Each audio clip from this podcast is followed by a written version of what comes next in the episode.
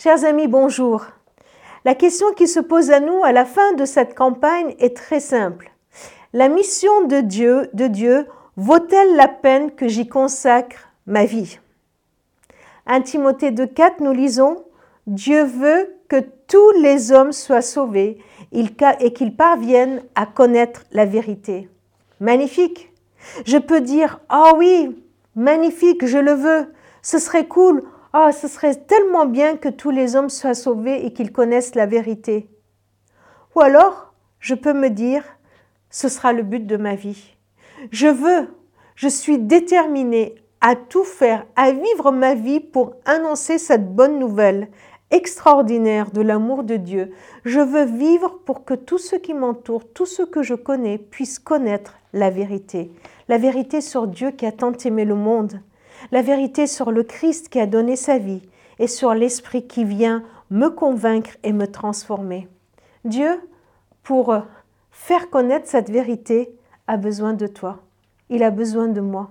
Il, a, il nous invite à être ses collaborateurs. Il a besoin des personnes consacrées à cette mission.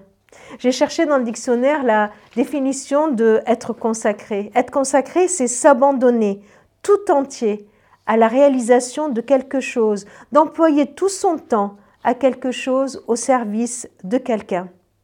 De Timothée 1.7, nous lisons L'esprit que Dieu nous a donné ne nous rend pas timides, au contraire, c'est l'esprit qui nous remplit de force, d'amour, de maîtrise de soi.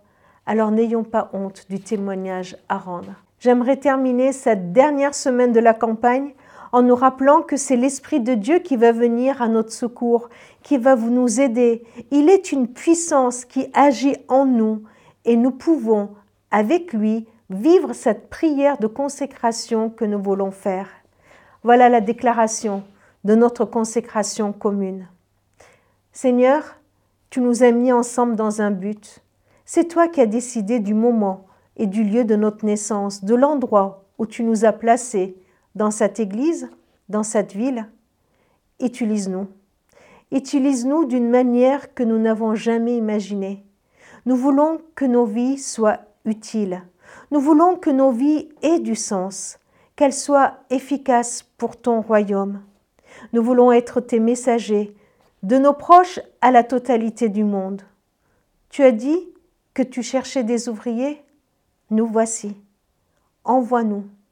Nous voulons te servir. Bénis-nous. Au nom de Jésus. Amen.